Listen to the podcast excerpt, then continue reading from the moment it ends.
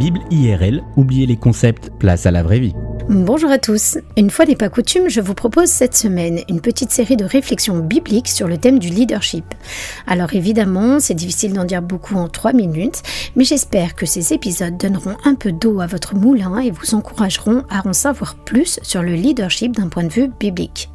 Alors j'espère que personne n'a déjà décroché en se disant ce n'est pas pour moi, je ne suis pas un leader, car détrompez-vous, un leader ce n'est pas forcément quelqu'un qui a un titre officiel, un tempérament extraverti ou une grande carrière professionnelle.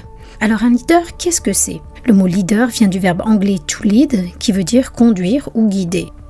Et le leadership consiste à intentionnellement permettre à quelqu'un d'accomplir une mission, une tâche qui lui a été confiée.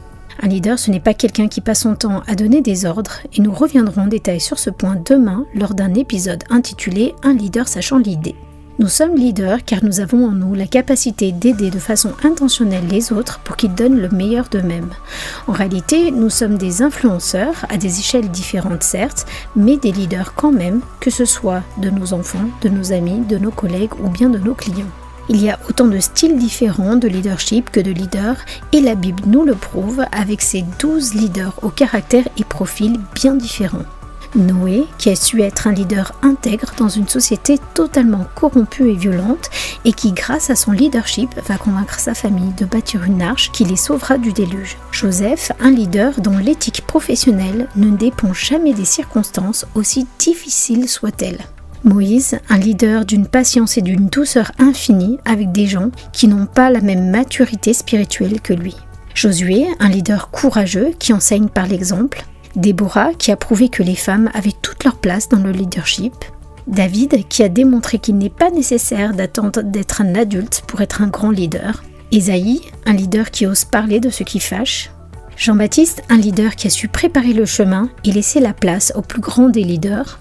Pierre, un leader au tempérament sanguin, mais qui savait apprendre de ses erreurs.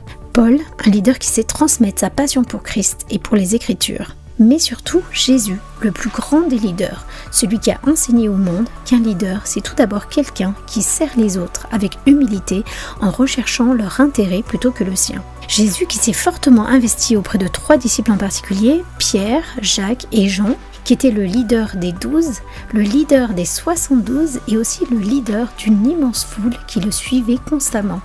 Qui vous considère comme un leader? Sur qui avez-vous de l'influence? Qui recherche vos conseils ou vous considère comme un modèle à suivre? Qui sont vos trois dans lesquels vous souhaitez investir le plus de temps? Vos douze, vos 72 Et surtout, comment allez-vous devenir un meilleur leader pour le bien de ceux qui vous suivent? On se retrouve demain pour tenter de répondre à ces questions. Merci pour votre écoute et à très bientôt.